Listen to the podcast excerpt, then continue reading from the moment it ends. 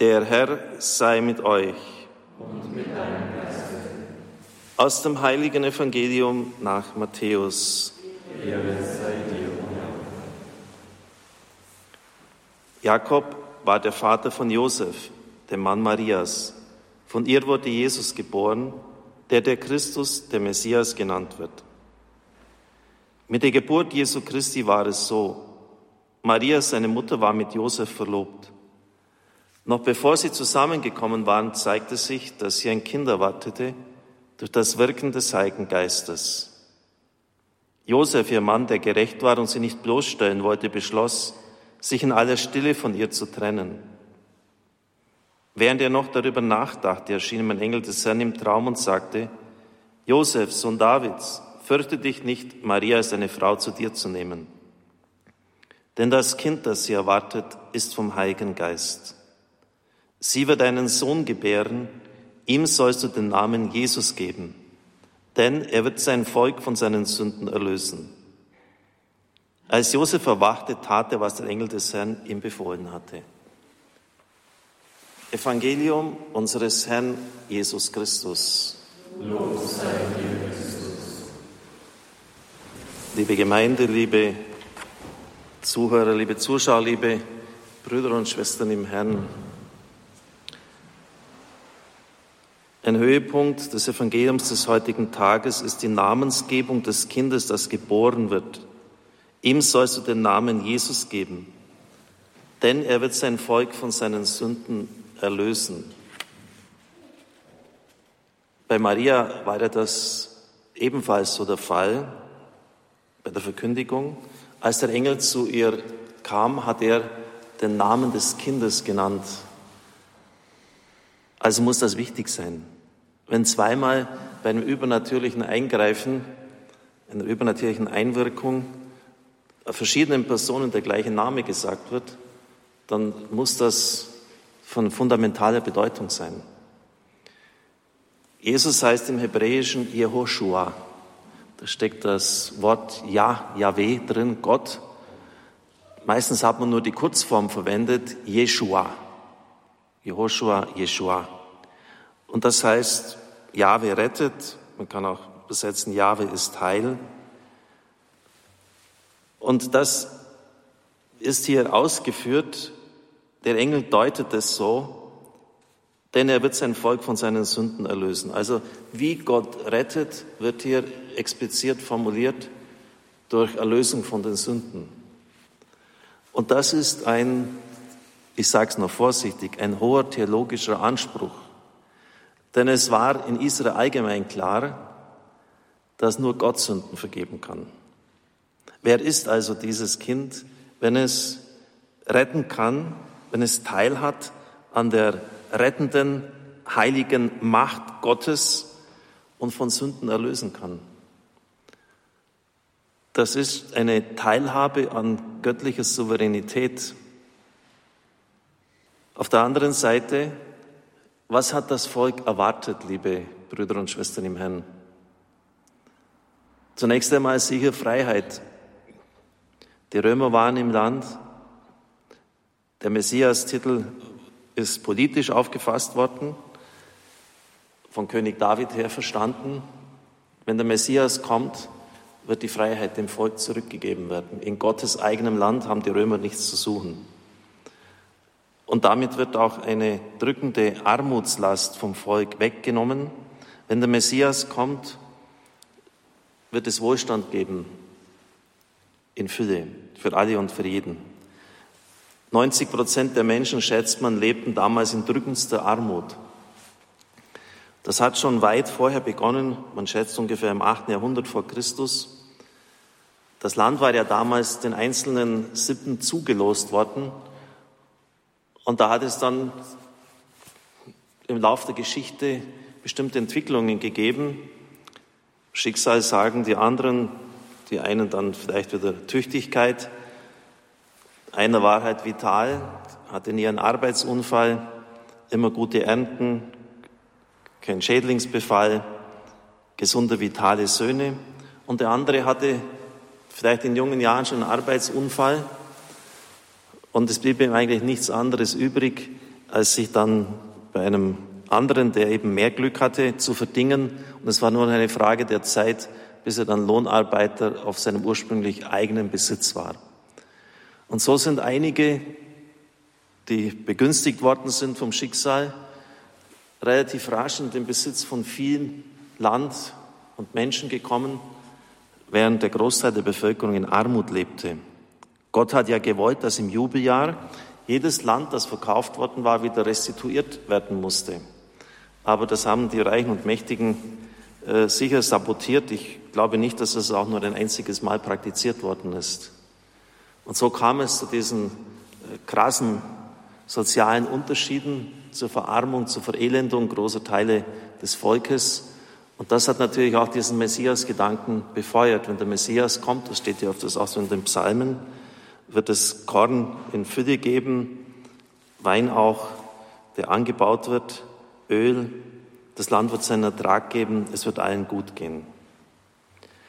Und da ist eigentlich schon der ganze Streit um die Messianität von Jesus vorgegeben. Hat er nun Israel erlöst oder ist nicht alles gleich geblieben? Ist er nun die Antwort auf die Verheißung oder ist er es nicht? Er entspricht nicht der unmittelbaren Erwartung des messianischen Heils. Und die Leute waren damals nicht so sehr interessiert an der Erlösung ihrer Sünden, sondern dass ihre Misere beendet wird, die Armseligkeit ihres Daseins, die Unfreiheit. Jesus hat selbst die Priorität in der Erlösungsbedürftigkeit in einer Geschichte beantwortet. Und da ist alles schon enthalten. Sie kennen ja diese Erzählung. Ein Mensch, der gelähmt ist, aber aufgrund der Menschenmenge zu Jesus nicht kommen kann, wird auf ein Dach gebracht, das aufgerissen und auf Seilen lassen sie den Mann vor Jesus zu seinen Füßen herunter. Da braucht man nicht mehr viel sagen, was der will. Es steht auch kein einziges Wort da. Äh, es ist einfach klar, halt ihn halt, mach den gesund. Und Jesus sagt dann, wörtlich übersetzt, Kind, deine Sünden sind dir vergeben. Äh, das ist irgendwie Themaverfehlung. Äh, das wollten wir doch gar nicht. Äh, du sollst ihn heilen, nicht seine Sünden vergeben. Und Sie wissen, wie dann die Geschichte weitergeht. Jesus kennt ihre Gedanken. Damit ihr seht, dass der Menschensohn Vollmacht hat, Sünden zu vergeben, sage ich dir, steh auf, nimm deine Bahre und geh. Also für das Volk war das, was mit dem Namen Jesu verbunden ist, dass es Sünden vergeben kann, er wird sein Volk von seinen Sünden erlösen, zu wenig. Das hätte mehr sein müssen. Er hätte die Verhältnisse ändern müssen. Und in dieser Geschichte wird aber auch berichtet, dass die Pharisäer murrten, er lästert Gott. Wer außer Gott kann Sünden vergeben? Es war zugleich zu viel was mit dem Namen verbunden ist. Was nimmt sich der heraus? Zu wenig, zu viel. Und Jesus macht vollkommen klar, dass seine Sendung in der Priorität der Sündenvergebung besteht, dass das das alles Entscheidende ist. Josef Ratzinger schreibt im dritten Band seiner Jesus-Biografie die wunderbaren Worte, der Mensch ist ein Wesen in Beziehungen. Und wenn die erste, die grundlegende Beziehung des Menschen gestört ist, die Beziehung zu Gott, dann kann nichts weiteres mehr wirklich in Ordnung sein. Und das erleben wir doch ganz drastisch in unserer Gesellschaft. Wenn die nicht stimmt, dann gerät alles aus den Fugen. Um diese Priorität geht es in der Botschaft Jesu und in seinem Wirken. Er will den Menschen zuallererst auf den Kern seines Unheils hinweisen und ihm zeigen, wenn du da nicht geheilt wirst, dann wirst du trotz aller guten Dinge, die du findest, nicht wirklich geheilt. Liebe Brüder und Schwestern im Herrn, ich möchte das noch verdeutlichen anhand einer Betrachtung, dass es wirklich um die Erlösung, um die Befreiung von den Sünden geht. Im Buch Genesis, in der Paradiesesgeschichte, lesen wir 2,16, dann gebot Gott, der Herr, dem Menschen, von allen Bäumen des Gartens darfst du essen. Doch vom Baum der Erkenntnis von Gut und Böse darfst du nicht essen. Denn sobald du davon isst, wirst du sterben. Im Original des hebräischen Textes heißt es, wird das Wort sterben wiederholt. Also man muss das wörtlich übersetzen, du wirst sterben, sterben. Nun, eine Wiederholung bedient der, dient der Bekräftigung, der Bestätigung eines Wortes. Es ist also intensiver ausgesagt, gewisser. Es wird ganz gewiss so sein, dass du sterben wirst. Aber auf der anderen Seite, was macht das für einen Sinn? Du kannst doch nicht toter als tot sein.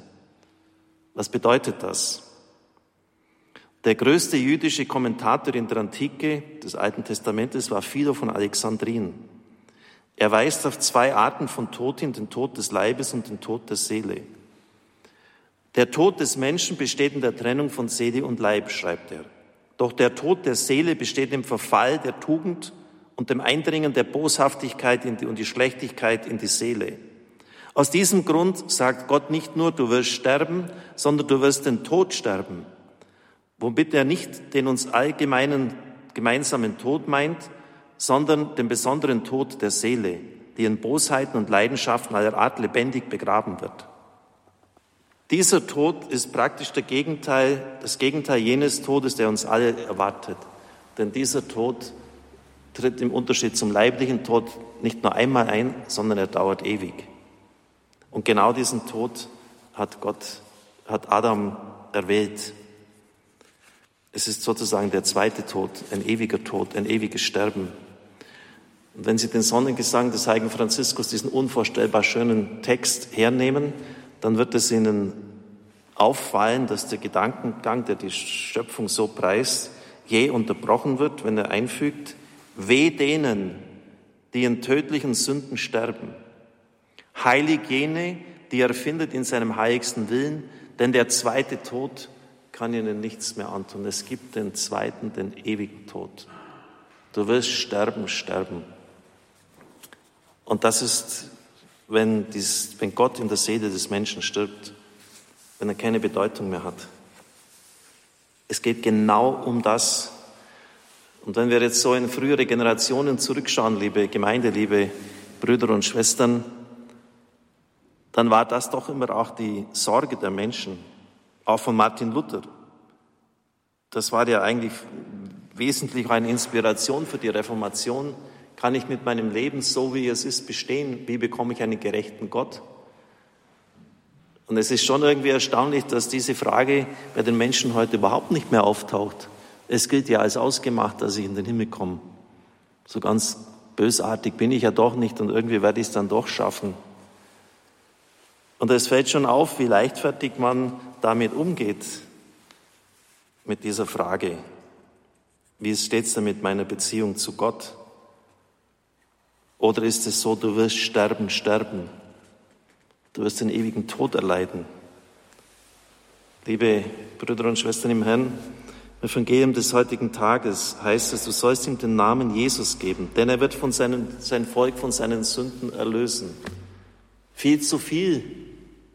Das geht gar nicht. Er ist nur ein Mensch. Wie kann er sich das herausnehmen? So die Schriftgelehrten, die Pharisäer der damaligen Zeit. Viel zu wenig. Er soll unsere Notwenden, die materiellen Bedürfnisse befriedigen, uns die Freiheit geben. Und wir als Christen müssten doch eigentlich sagen, nicht zu wenig und nicht zu viel, sondern genau richtig. Genau richtig. Er hat den Schwerpunkt gewiesen, worauf es letztlich ankommt, damit unser Leben hier und in der Ewigkeit einmal glückt. Amen.